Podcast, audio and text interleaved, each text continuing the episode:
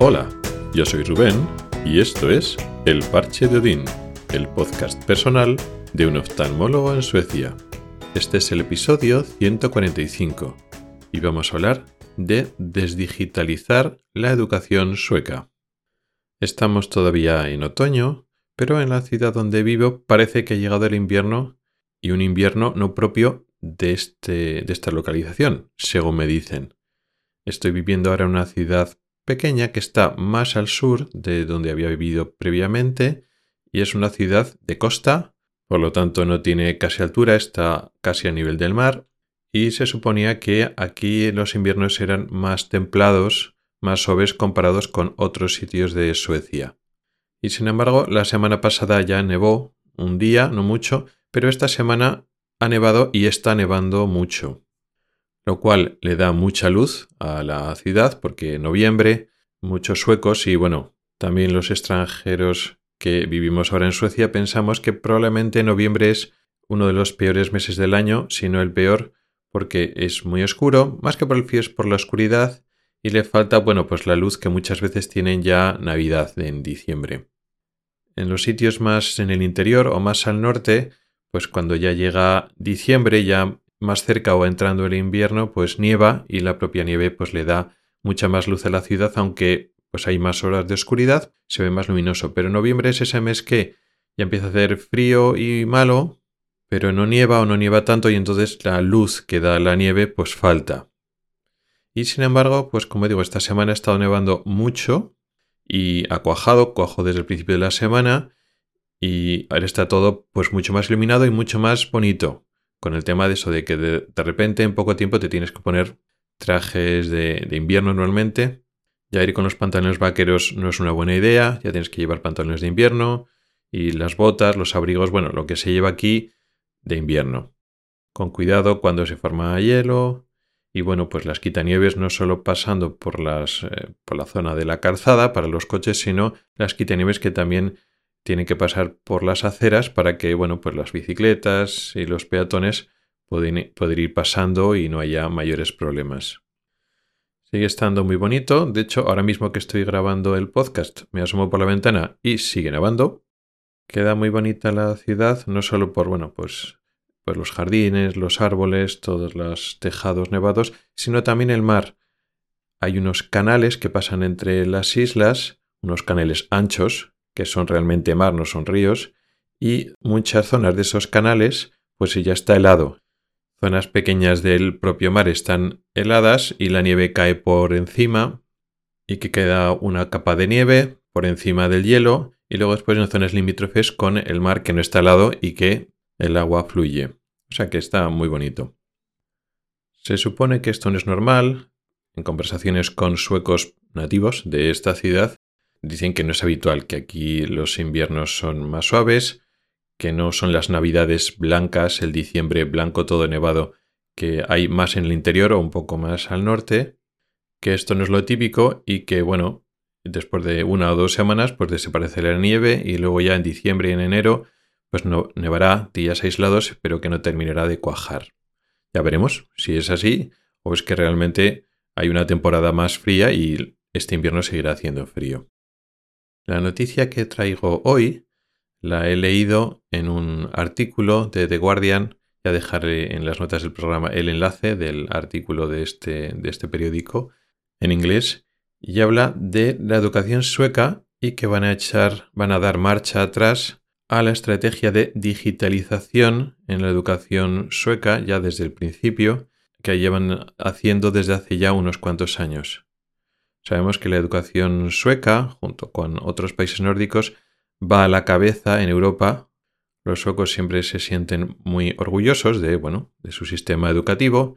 Siempre ha sido puntero en muchos aspectos desde hace mucho, desde hace décadas. Y si hacemos casos, bueno, pues estos test o estos marcadores comparan los sistemas educativos de diferentes países y el rendimiento que tienen las diferentes áreas los alumnos, pues parece que sí, que, Suecia tiene razón para sentirse orgulloso de ello. Combina cierto estilo o carácter organizador donde la gente se pone de acuerdo en hacer las cosas de una manera que tienen, bueno, pues otros países de Centro de Europa como Alemania, con una mayor iniciativa y capacidad de, bueno, afrontar cosas nuevas, cosa que falta, pues, el pensamiento germánico, otros países, un poco de la esfera alemana, les falta, les falta iniciativa para hacer cosas nuevas. Eso es curioso porque desde la perspectiva española y a nivel individual o a nivel de pequeñas organizaciones o pequeñas instituciones, para un español los suecos nos siguen pareciendo igual de tranquilos o igual de resistentes al cambio o faltos de iniciativa, pues lo mismo que los alemanes. Pero eso desde el punto de vista de un español y, digamos en pequeña escala. Pero bueno, se ve que en gran escala, pues eh, los suecos son más de tomar la iniciativa y abrazar los cambios y probar cosas que creen que van a ser mejor en comparación, pues eso, con los austriacos, con los suizos, con los países centroeuropeos. Sin embargo, ahora han decidido dar un paso para atrás y ir un poco marcha atrás a, esa política de digitalización, de sustituir libros de texto y actividades de, bueno, escritura, y deberes y tareas que se hacían de forma virtual, pues a través de cuadernos, lápiz y boli y papel de toda la vida. Aquí han introducido las tabletas y hasta cierto punto más adelante los ordenadores muy rápidamente y sustituyendo un poco al libro de papel y también a las actividades de escritura manual. Lo que pasa es que los marcadores de rendimiento escolar, de habilidad de lectura, comprensión lectura, en estas pruebas de, que hacen internacionales han visto que hay un decrecimiento, que hay una pérdida de puntuación de los alumnos suecos entre 2016 y 2021. Siguen estando a la cabeza de Europa, sigue estando dentro de los siete mejores países del, del mundo, o sea que no es un descenso catastrófico y no sitúa ahora a los suecos por debajo de otros europeos, ni mucho menos, pero hay un descenso que les ha preocupado a las autoridades suecas. Existen varios factores que pueden influir en este descenso, pero también lo atribuyen, por lo menos una parte, a una, vamos a decir, excesiva digitalización o una digitalización que habrá que repensarla de otra manera.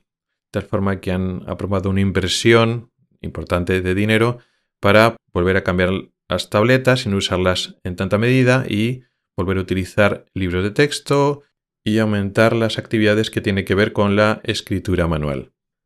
Estas noticias, que yo creo que están buenas difundirlas y entender un poco cómo va la educación y cómo tenemos que ir afrontando los cambios sociales y tecnológicos que nos afectan a nosotros y por tanto a la educación, a cómo tienen que ser las personas del futuro, también son peligrosos debido a la tendencia a radicalizar posturas, este tipo de noticias de desdigitalizar la educación, en este caso sueca, pero bueno, en el sentido más amplio de desdigitalizar, esto le da pólvora, les da alas a las personas neoluditas, a las personas que se oponen a la tecnología, porque piensan que la tecnología es mala, que nos va a afectar al, al cerebro, que es muy mala para el aprendizaje y la educación, y también es las personas que sin ser neoluditas, sin ser opuestas a lo nuevo, a la tecnología, se oponen al cambio o quieren cerrar los ojos a que el mundo está cambiando y decir, bueno, pues como me enseñaron a mí, como yo aprendí, según mi educación, es la buena. Y los libros, y los libros de texto, y la escritura manual, y mi forma de aprender, pues es la correcta, porque yo he salido bien, y mi generación ha salido bien, y el futuro tiene que ser como yo lo he vivido. Y cualquier cambio es para mal, ¿no? Digamos, esa, ese rechazo al cambio, esa postura tradicionalista sin más argumentos que seguir la propia tradición, pues noticias como esta, como digo, dan alas a esas personas. Y eso sería un error. Lo que esta noticia confirma es que la otra postura, la postura contraria, tampoco puede llevarse al extremo.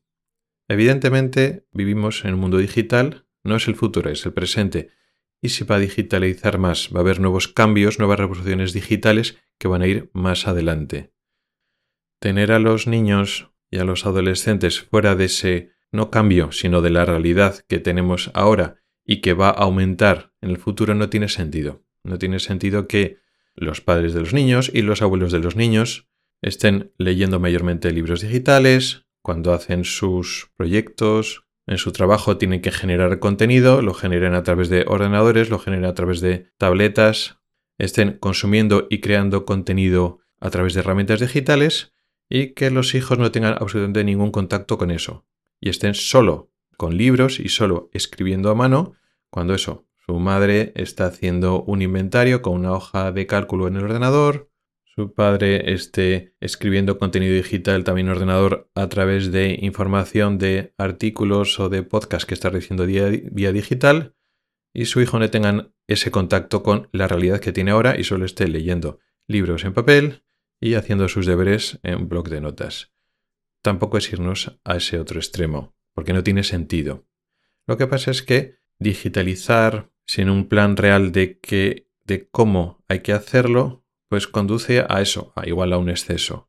Si tú quitas todos los libros de texto, o una gran parte, y metes tabletas por todos lados, puede que no sea lo más conveniente. Las herramientas analógicas tienen ciertas ventajas durante el aprendizaje, porque igual pueden permitir enfocar la atención del, del niño, igual induce a una lectura más tranquila, más enfocada, más concentrada en ese momento. Las habilidades de escritura manual son importantes de conservar. En fin, que al final nadie sabe realmente cómo tenemos que digitalizar a nuestros niños y nuestros adolescentes. Nadie sabe exactamente cómo tenemos que introducir la tecnología aprovechando las cosas buenas, muy buenas que tienen los elementos digitales, los aparatos electrónicos en el aprendizaje, pero también aprovechar y no renunciar a las ventajas que tienen las herramientas y los elementos analógicos no digitales de toda la vida. Entonces, al final el diablo está en los detalles. Se trata de cómo implementar en concreto las tabletas, los ordenadores y otras herramientas digitales y compatibilizarlas con actividades, con los libros de texto y los cuadernos tradicionales, para intentar coger lo mejor de los dos mundos. Da la sensación de que los suecos se lanzaron hace años pues un poco demasiado rápido, pero bueno, eso es lo que pasa con los pioneros, las personas que abrazan en primera mano un cambio y están andando en terreno inexplorado. Entonces, ¿se equivocan? Pero es que equivocarse es la forma de avanzar. Con lo cual a mí esta noticia me parece bien por el tema de que, bueno, se dan cuenta de cosas que no han hecho bien y dan marcha atrás. Y decir, bueno, pues se han equivocado, lo han hecho mal, no tenían que haberlo hecho y seguir con la tradición. Si te cierras a los cambios, puedes producir un efecto aún más negativo que el hecho de, bueno, abrazar cambios aunque te equivoques por el camino. Y esa es la reflexión que quería traeros, aunque no se trata de una desdigitalización total, sí que se trata de una disminución del uso de esas herramientas digitales y un volver a traer elementos que se habían no descartado del todo, pero se habían disminuido demasiado. Y parece que a partir de ahora, pues los suecos, la educación sueca va a intentar buscar un equilibrio entre la educación tradicional, sobre todo los elementos que sabemos que funcionan. Se trata de aprovechar también un aprendizaje de durante estos años que han estado utilizando, han hecho un uso intensivo de elementos digitales, de tablets, de ordenadores, y ver sacar lo mejor de ambos mundos para tener una educación mejor para nuestros niños. Gracias por el tiempo que has dedicado a escucharme. Tiene los métodos para contactar conmigo en las notas del programa. Nos oímos la próxima semana. Hasta el próximo episodio.